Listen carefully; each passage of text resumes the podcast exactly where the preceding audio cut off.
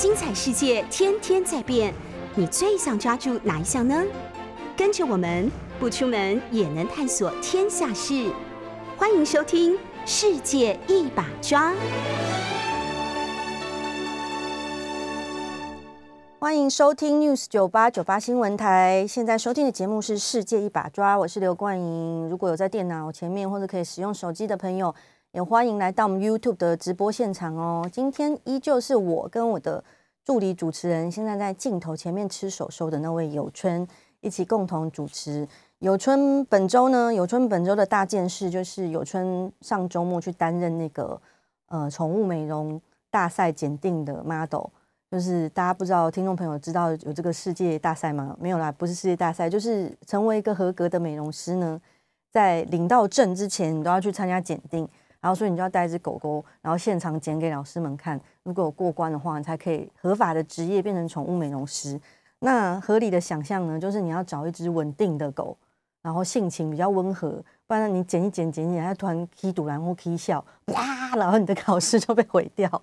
所以像有春这种。就是一直被听众朋友误认为是假的狗呢，就是很适合，因为它都不会动嘛。然后再加上那个长得可爱，应该也是有加分。比如说我们呃美发师在检定的时候，通常征求 model 的时候，是不是也都会找长得比较好看的亲朋好友？这就是一种偷偷加分的技巧。所以现在如果我在看那个酒吧，就是世界一把抓的那个直播的话，欢迎各位听众朋友来一睹我们上礼拜去参加美发检定过后的有春。我个人认为它的造型非常的多变，就是经过美发师的巧手之后，它今天长得有点像猫，然后又有点像海狮，还有点像海獭。然后蓦然回首的时候，我觉得它长得有点像幼鼠，所以动物的 造型真的是好有潜力啊！今天呢，要来跟各位听众朋友聊两个有趣的新闻，因为今天天气不错，但是据说今天是这个礼拜的最后一个好天了，所以大家要把握今天的太阳。有空的话呢，就出去走走，晒晒太阳，摄取维他命 D。哎，那个助理主持人起来走动。然后就是今天下午跟傍晚晚上，封面好像又会来，所以可能就会开始下雨了。请大家把握今天白天的好阳光哦。然后两个有趣的新闻呢，第一个就是这两三天，嗯，在网络上热议密度最高的，也就是奥斯卡之 Will Smith 在。台上散人家退配的新闻，也就是简介一下这个新闻呢，也就是那个颁奖的嘉宾，颁奖人克里斯洛克，也是另外一个蛮知名的黑人男性。如果我没有记错的话，他应该是 Jackie Chan 去好莱坞发展的第一部片合演的那个男性克里斯洛克。然后他在台上致辞的时候，然后因为激怒了 Will Smith，所以威尔史密斯先生就上台 send 给他一个 t r e p a y。那讲到这个。Chris Rock 这个人，因为他的嘴臭是其来有自有名的，所以呢，他屡屡在奥斯卡颁奖的时候激怒大家。就早年呢，他曾经激怒过裘德洛，不知道大家对克里斯洛克及裘德洛的爱恨情仇还有没有印象？就是说，有一年在裘德洛在走红以后，有一年就狂接商业片，然后 Chris Rock 就在台上讲说：“呵呵呵呵，今年。”那个裘德洛接的商业片好多，呵呵呵呵呵，但他没有发出这么奇怪的笑声，但就是讪笑。然后说，但是裘德洛片很多，但奥斯卡一部也没入围，呵呵呵呵呵。然后结果大家就一阵尬笑，然后裘德洛又超级火。然后那天好像据传颁奖典礼结束以后，他就开除了他的经纪人。那反正就是克里斯洛克的那个嘴臭历史之一。还有一个另外一个被台湾之光李安导演抗议的嘴臭历史之二。就是他某年，他也曾经是那个奥斯卡的呃主持人。虽然他嘴那么臭，但因为美国观众很爱他。美国脱口秀有一个风格，就是走嘴巴非常贱的那种路线。然后某年他在担任奥斯卡的主持人的时候，他就安排了几个牙医的小朋友提着公事包上台，还有一个拿着计算机跟算盘这样子，然后就跟那个牙医的小朋友做完那个表演活动以后，Chris Rock 就。上台跟大家讲说，呃，反正那番话的结论就是说，牙医的人士呢，就是以勤奋工作跟计算精密出名，所以呢，你们现在用的电脑跟手机都是他们做的啊。各位亚裔的人士，如果你看到看到这段秀不舒服的话，不要拿手机起来那个发 Twitter 骂哦，因为你的手机也是亚裔人士做的，所以他就是很刻板印象的去批评亚洲人的几个呃性别歧视的印象，包括啊数学好啊、廉价工资啊、工时非常长啊，所以他这个嘴臭出来的时候，林书豪就发文批评他，然后李安导演也联合了几个其他的导演一起行文到奥斯卡影艺学会，就是。去批评他说，在这么大盛会上不应该有性别哦种族歧视的这种言论。所以总而言之呢，这个颁奖人他讲话就是有点很不得体，很 dirty，已经不是一天两天的事了。那这次他是怎么激怒我们的威尔史密斯的呢？因为威尔史史密斯哦，他名字很难发音，威尔史密 Will Smith 他老婆因为近几年有生病，所以他的头上出现了一些局部的圆形秃。也就是它是跟内分泌跟压力大有关系的一种疾病。其实圆形秃在社会中并不少见，但是有些人可能是因为位置比较隐秘，或者是说，嗯，他发量比较多，像我本人一样。因为我常被大家问说，哎，你这刘海是不是发片？发个什么片？这是真的好不好？虽然我头发太多，所以看起来很像假发，但不是发片。就是如果你发量很多的话，中间。嗯，比较稀疏或圆形突出现在后脑，其实不会马上被发现。但医生也有对这个病，呃，昨天有看到医生发文说，圆形突其实很常见。那威尔史密斯的老婆杰达呢？杰达就整头的头发全部剃掉，因为他的圆形突可能很严重，或者是他想要借此举动告诉观众朋友说，其实勇于面对自己的疾病也没有那么的困难跟羞耻。然后 Chris Rock 上台的时候就说。哦，那个好期待杰达演的《魔鬼女大兵》第二集，呵呵呵呵呵，就有一阵讪笑这样。但是《魔鬼女大兵》是大概我小时候的片子，戴咪摩尔演的，演一个去当兵的女士兵。然后他没有第二集，所以他其实目前为止是没有续集的。那他讲这件事情，其实就是要笑杰达秃头跟光笑他光头这件事情啊，其实是非常。不恰当的一个举动，所以现场大家也是一阵尴尬的笑。尬笑完以后呢，那个妙的就是我刚刚上节目之前跟制作人们在讨论，Will Smith 的情绪变化十分的微妙哦，因为他一开始就是还跟着大家在那边笑，就笑得很爽，然后镜头转过去面对他的时候，他就双手环胸在那边呵呵呵，也是那个很开怀大笑，然后他老婆在旁边翻一个超白白眼，一直翻一直翻，还被截取下来做梗图。然后他就在那边跟着狂笑一阵，以后结果过几分钟，他突然上冲上台去揍 Chris Rock，然后制作就在他们讨论说这个情绪起伏也太大了吧。那我心里就想说，嗯，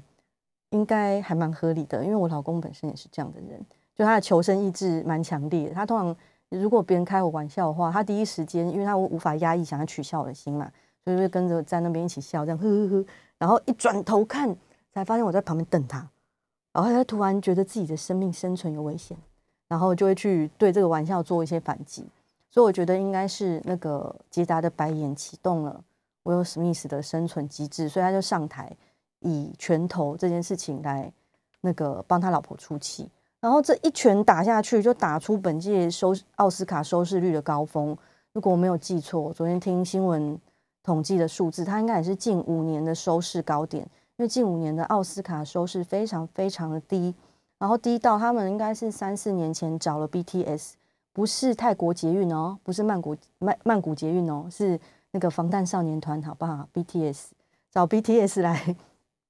呃，帮奥斯卡拍了一个 Open 的影片，然后想要用 BTS 的粉来炒热这个热度，结果依旧没效，所以这几年奥斯卡收视率非常低迷。那那个 Will Smith 一拳打下去，大家就想说。哇塞，这到底是真的还是假的？是不是因为收视率太低，所以就安排了这个桥段？可是因为后来抨抨击的人非常的多，大家就是谴责他的暴力。然后 Will Smith 本人也说，嗯，各种形式的暴力都是有破坏性的。我昨晚在呃奥斯卡颁奖典礼上的行为是不可接受，也不可以原谅的。以我作为笑话是工作的一部分，但关于妻子健康状况的笑话让我无法忍受，我情情绪。太过激动，所以他就说：“Chris，我想公开向你道歉。”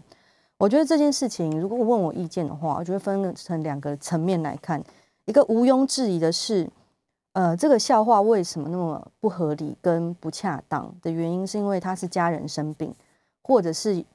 今天是那个 Will Smith 本人生病这件事情，其实都是当别人是病痛或者是无奈的生命的状况，你拿来开玩笑，其实就是非常刻薄而且不厚道的事情。曾曾经看过一本书上写一句话，这对我的影响很深，因为我觉得真正的幽默呢，是根基在你自己身上，而不是把你的痛苦。那把你的欢乐建筑在别人的痛苦上，所以我觉得这个笑这个玩笑话不恰当这件事情是很肯定。第二件肯定的事情是，我觉得当庭广众之下出拳也是非常不恰当，就是不管是用什么形式去反映你的怒气、暴力，都是需要被谴责的。但是第三点众说纷纭的事情，就是大家觉得威尔史密斯这样好 man 哦，然后好有男子气概哦，但是另外一方的说法就是。呃，长长远远下来，就是两性的体制下面，大家都觉得啊，女生需要被保护，女生没有办法反映自己的感情。但是，真的是这样吗？因为 Will Smith 的老婆其实是一个非常能干的，也是商业上的女强人。她难道不能自己处理这件事情吗？为什么一定要让你用拳头帮她出头天呢？现在我们先来听一首歌，休息一下。这首歌是早年我很喜欢的偶像黄湘怡所带来的《杂志杂志女生》。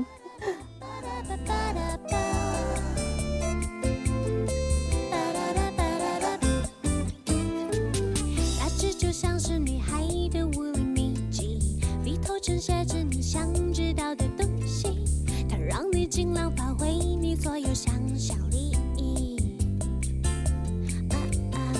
它会告诉你现在什么最流行，时尚的潮流和最酷的发型，传授你所有让你更。美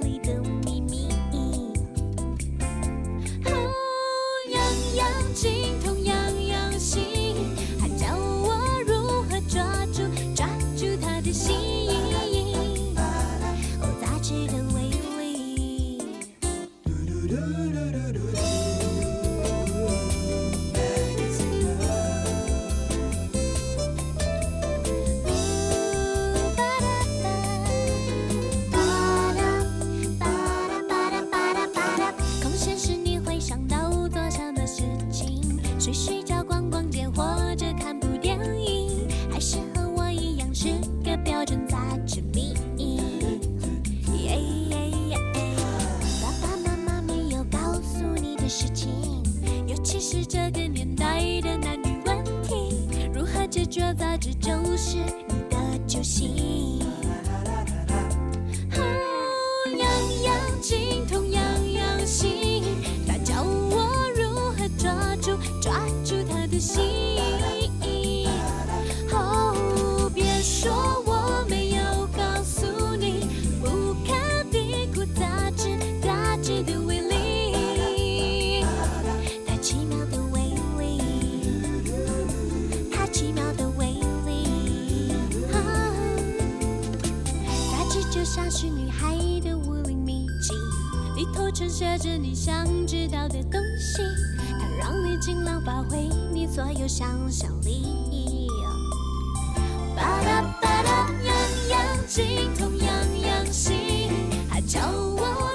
欢迎收听 News 九八九八新闻台。现在我们的节目是世界一把抓，也欢迎各位听众朋友来到我们 YouTube 的直播现场哦。因为我的助理主持人兼面几套今天换了一个新的造型，为了本集节目换一个新造型。哎，看镜头好不好？不要只舔你的脚好吗？对，然后换了一个新造型，欢迎各位听众朋友来那个 YouTube 的直播上观赏助理主持人的新发型。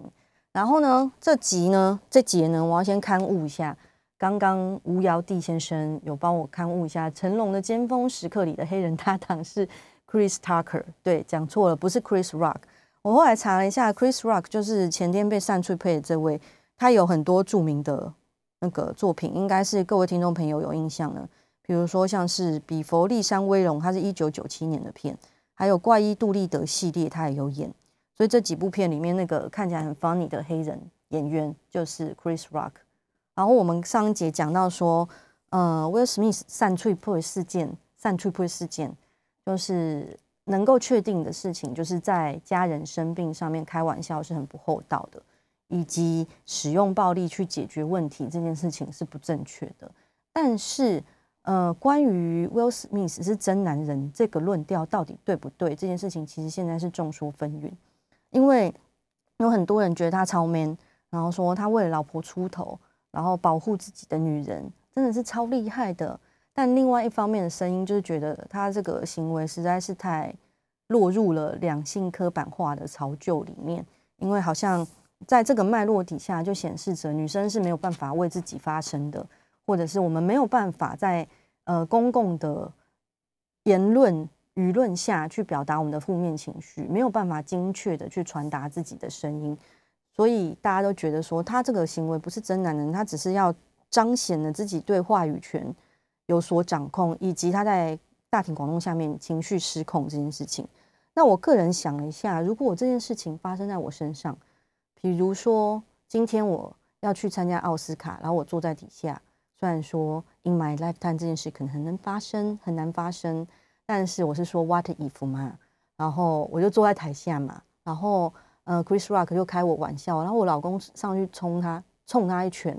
我觉得老实说，我真的高兴不起来，我会觉得蛮尴尬的，因为嗯，一来就是当然就是暴力事件这件事情，我觉得很荒谬，因为只有小学生或小孩子才会用拳头去解决问题啊，所以普丁也是蛮幼稚的嘛，就是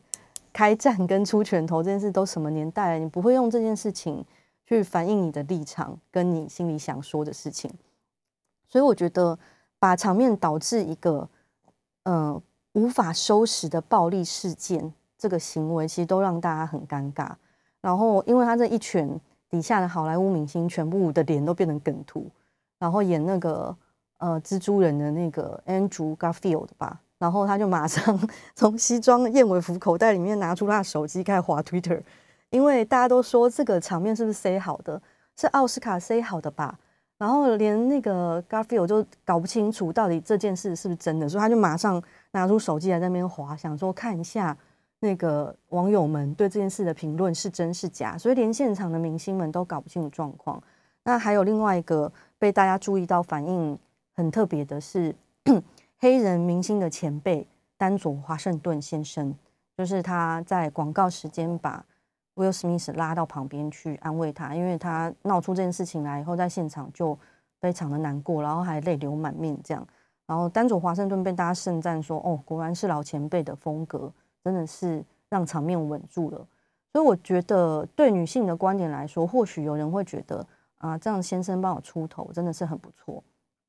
但是去深层思考一下这件事情，会觉得那个舆论对于女性没有办法表达自己的不满，或者是不相信他们可以好好的去处理加诸在自己身上的伤害这件事。或者又是说，舆论的空间里面没有给女性的发言发言权，不是发言权，那客家腔又跑出来，给女性的发言权这么大的自由，这种种层面的那个思考，哎，不知道听众朋友有没有听到一个打呼的声音？那是我气质小玉睡着了哈，不是有春这样好，气质希望气质振作一点，这样子，嗯，十点上班其实没有很早，那就是，嗯，女性发言权这件事情以及。两性的观念里面，女性普遍被认为是弱势的，以及被保护的一方，这件事情其实就没有很有趣，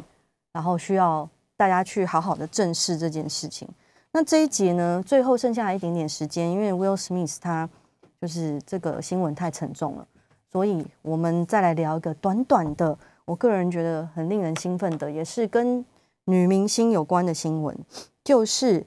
呃，大家的梦中情人，大家的梦中情人孙艺珍，不知道各位男性听众朋友对她有没有印象？也就是《爱的迫降》里面那个非常漂亮的女演员孙艺珍，传出玄彬与孙艺珍的世纪婚礼外传于本月的三十或三十一号将举行，三十也就是 today，三十一号就是 tomorrow，有还没确定两人的婚礼将于。呃，今天或者是明天举行，届时的保安措施将提升至最高级，每位出席的贵宾都要核对名单。地点呢，在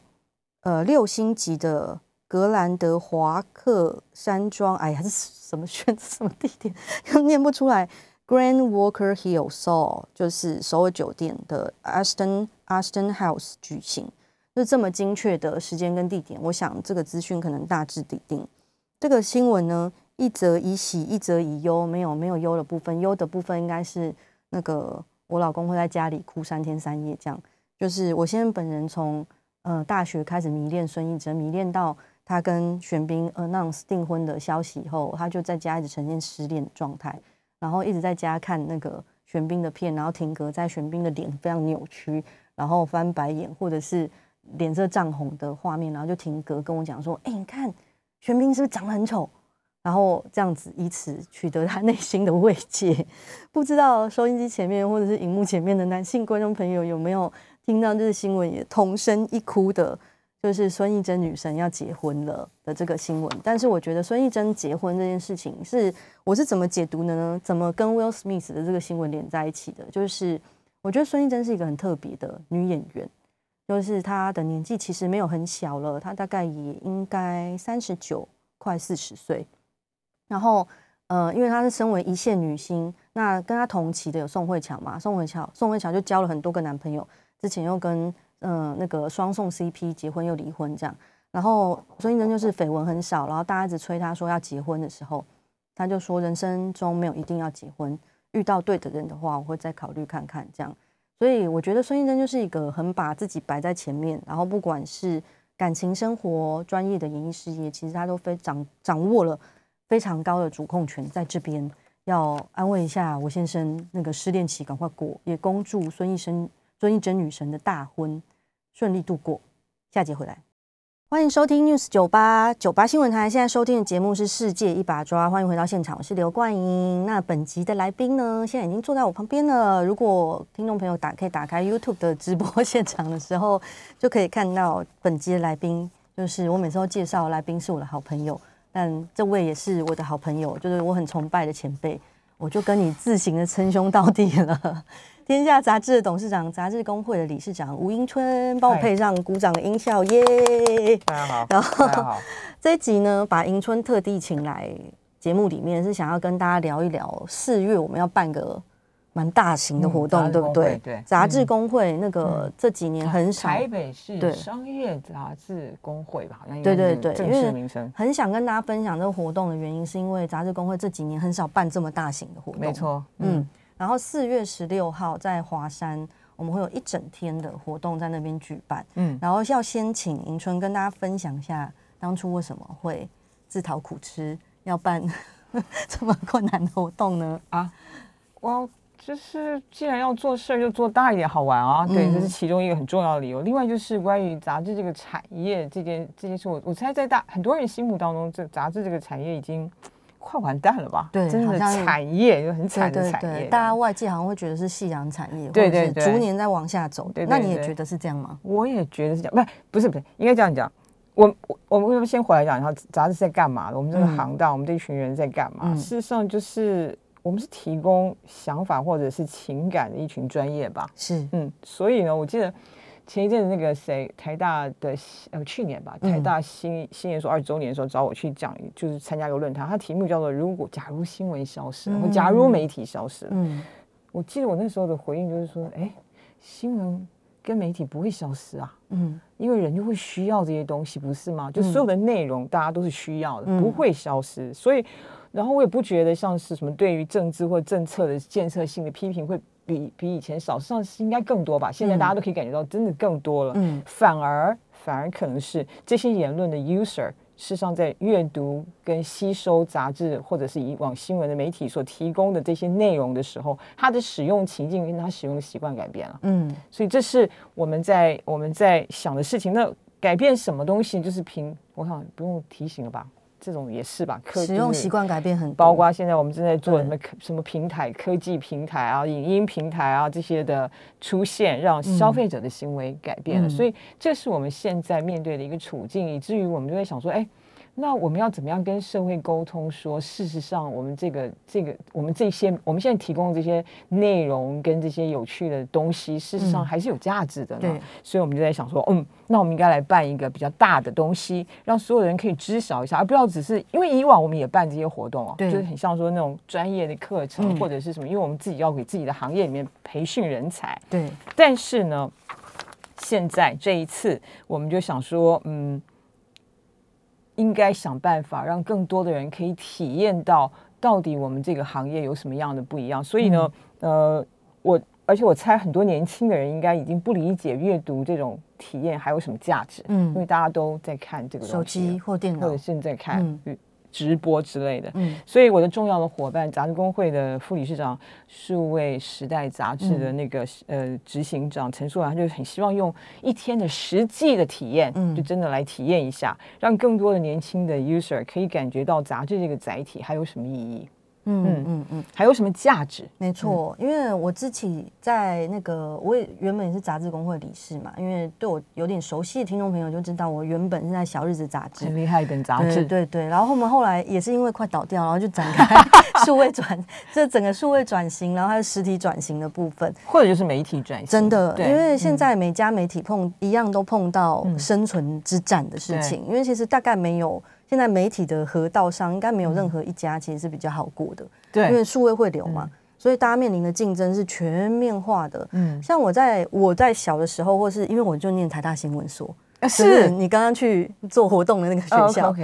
然后我在念台大新闻所的时候，我记得嗯那一年我要考研究所的时候，我们的所可是台大的录取率数一数二低的哦。当年数一数二低。我是正大新闻系毕业的，嗯我那个年代哇，现在在互闻系也是对呛是学霸，是不是这个比赛？嗯，不是，就是说那个年代新闻系也是不呃 正大新闻系啊，我正大新闻所我也是有考了。不起的，真的了不起。现在可能有点困难。对，就是当年我们那个台大新闻所跟正大新闻所的录取率，应该都是当年研究所的嗯，数一数二低。我记得我那一年应该是六七百个去考，然后录取正取十二个，嗯。然后被取大概六个这样子，嗯。所以算是录取率非常低。那这个数字也就显现了，其实在我大学跟研究所的这个时代，大家对媒体产业还是充满了向往，嗯。然后很想进入这个行业。嗯，但随着我进入社会，这样会透露出我的年龄，算了，没关系，就是随着从业年限的过去嘛，嗯。然后社会的产业的转变。那现在后来有一次问学弟妹，他们就说近两三年的呃考试报考率大概就是到两三百个，然后或者比两三百个更低，然后就是那个正取上也不会来念。嗯所以从就业跟读书这个环节就可以看得出来，因为大家对大环境的认知不同，理解。然后还有就业环境可能也变得更严峻，嗯所以整个媒体产业的呃声势是比以前差很多的。嗯。所以我们这次就是呃杂志工会要办这个活动呢，其实非常强调，嗯、我们想要年轻化一点，没错，因为我就像刚刚那个理事长说的，其实新闻跟媒体是不可能消失，是需求不可能消失。对对对，因为嗯。你们还是会看呐、嗯。像九八新闻台的听众朋友，算是知识含金量很高的，嗯。因为他们一整天就是本台一整天的节目都是那种很 hardcore，他们没有就是他全台最最爱讲废话的主持人，应该就是我本人了。其实他每一集知识含量都很高，他们就是财经、嗯政治啊，或者是译文的节目，就是每一集每一集是很 hardcore 这种。所以像九八新闻台的听众朋友，应该对于知识的需求度，以及你对于世界上发生什么事情，其他人有什么看法，这件事情还是很关注。对，只是说你是用什么渠道获得知识，而且我们一直在讲那个媒体视读跟媒体素养这件事情，嗯。就是你所接收到的讯息，它到底是不是有品质而且专业的。那话说回来，就是讲到嗯杂志生活节这个活动呢，嗯。大概是一个什么样的类型呢？请理事长跟大家分享一下。杂志生活节它有嗯。两块吧，反正因为它在华山要举行，四月十六号，刚刚提到，嗯。两块，一块就是一个展，就是我们会有三十几个摊子的这个，就是我们我们同业都去摆摆摊，他们希望大家真的可以呃实际体验到到底这个沉浸式的一种一种新的接触是什么东西。嗯除了三十几个呃摊子之外，事实上还有那个嗯。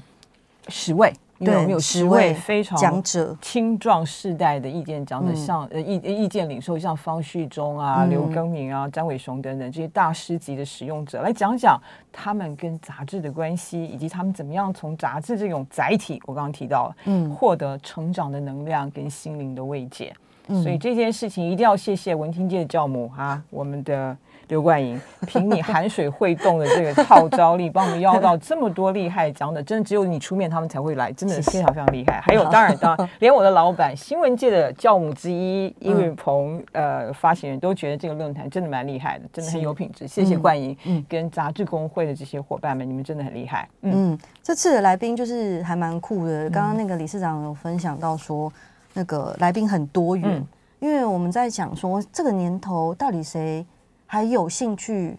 想要看杂志，然后我们这个活动就是想把这群人找出来，谁还有阅读的动机，是，然后谁还对这件事情有兴趣。嗯。所以，我们这是在讲者的分布上，因为他们这次的活动，我们帮他卡得很紧。就是刚刚迎春有讲到，我们全天十个是像马拉松那样子。真，的，你讲完，嗯然后交棒给我，就我讲，然后就讲。所以如果方旭中大 delay 的话，后面的人就大 delay 到，哎，方旭中不可以 delay 哈，听到了吧？没关系，我跟他是好朋友。那比较容易 delay 的应该是根敏吧，要注意时间哦，根对敏。，他有很多话要讲。对对对，然后所以我们这次的讲者里面有几个摆了特别，就是低年龄层会喜欢的年轻偶像，像呃我的上个礼拜的节目就是郑怡农。那哦对对对，嗯。所以郑怡农今天在这次在杂志生活节里面，嗯。四月十六号活动里面，他是讲倒数第三场，也就是呃各位听众朋友，如果在三点两三点之间到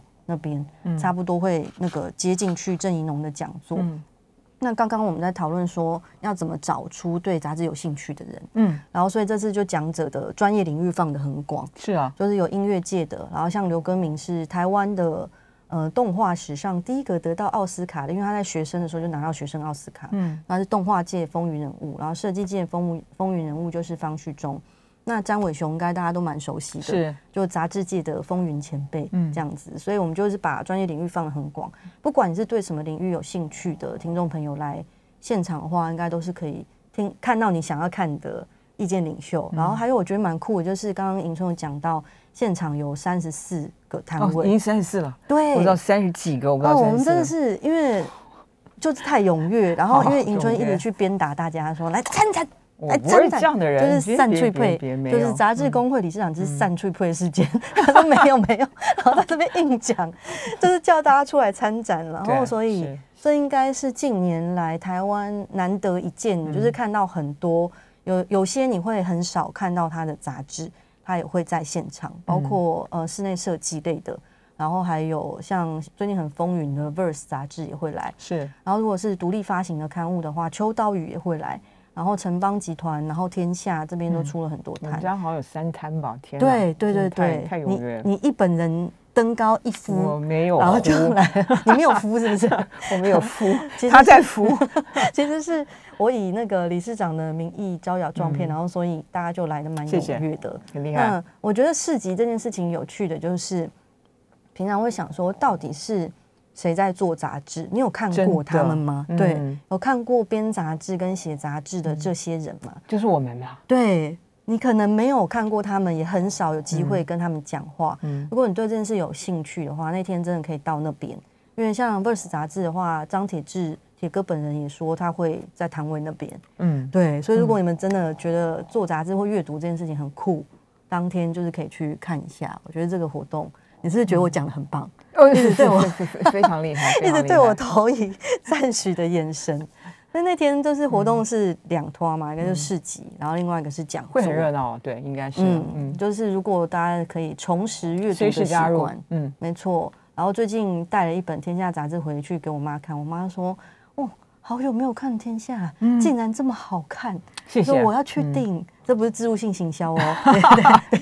是你买的这个时段吗？没有没有，对，所以以就是对读杂志这件事情，它其实是把丰富的知识系统化了。理解，你可以在短时间内可以看到非常有系统的报道跟专题。下节回来我们再继续聊。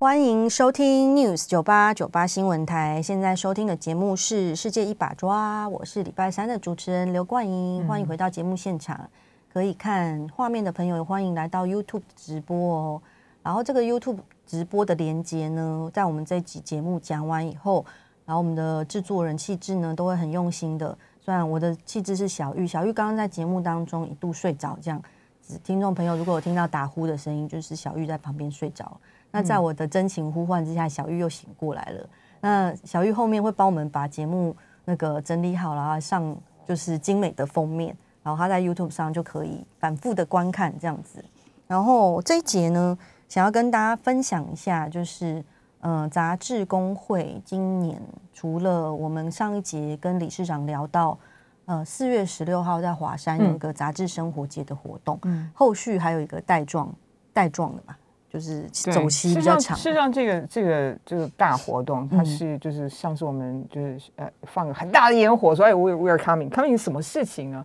基本上我们可能希望办一系列的一个东一个一个有点像对算是课程吧，是某种教教育培训的东西，叫做伴走制。嗯嗯。然后为什么要办这个事情呢？我想就是我我刚刚有提到，像我们杂志工会每年以往每一年都会。做一些跟这个媒体这个行业相关的一些专业课程的讲授，然后来办我们自己行业内的人才培训。但是去年我跟冠莹讨论到这些系列课程的时候，冠莹告诉我，实际上这些专业对于地方创生的很多年轻的朋友也有帮助。嗯，然后我我我就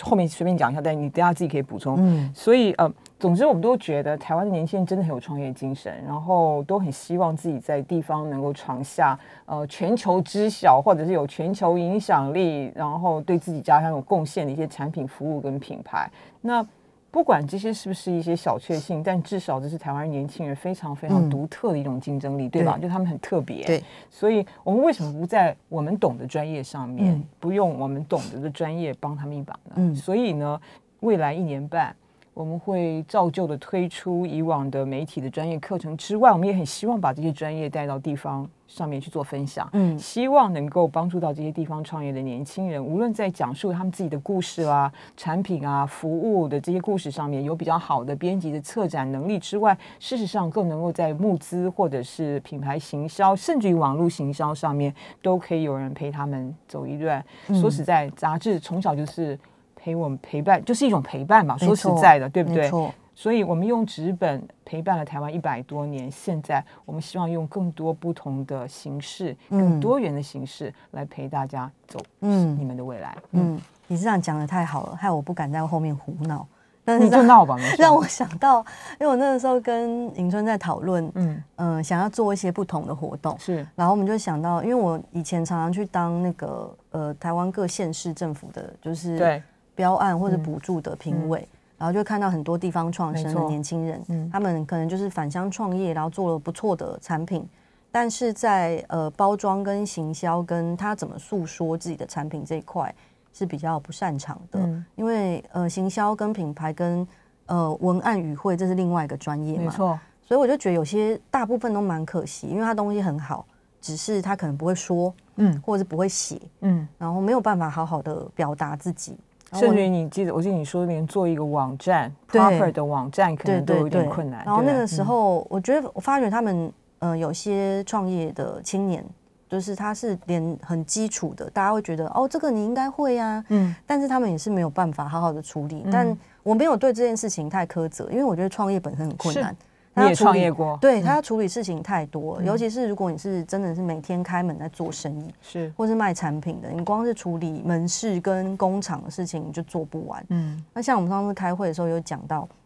有些老板他是呃不会把店家的资讯好好的放在搜寻引擎上面，是。对这样子，现在的年轻人要找你或者他出去玩要做功课的话，根本找不到你，或者他找到资讯永远都是找到错的。然后再来就是我个人比较常看到问题，像是呃，比如说他们要去争取补助或争取行销的合作，嗯，但他们在做 PowerPoint 这一关就卡住了，嗯，PowerPoint 做的很糟，或者是他做的 PowerPoint 没有办法呈现他的优点，或是他的 PowerPoint 还 OK，可是他本人出来讲的时候他是讲不到点，因为这其实每一步都是专业的累积，所以那个时候我就跟尹春讲说，我觉得。嗯、除了在嗯、都会区的课程，嗯。因为我们以前杂志工会比较习惯在台北什么台北台北市的，对对对，所以就登嗯。在双北活动比较多，嗯。所以我就那个呃有逼迫迎春或刺激迎春，然后来做一个、这个也是蛮辛苦的一个活动。嗯。所以如果听众朋友们呢，或是你的朋友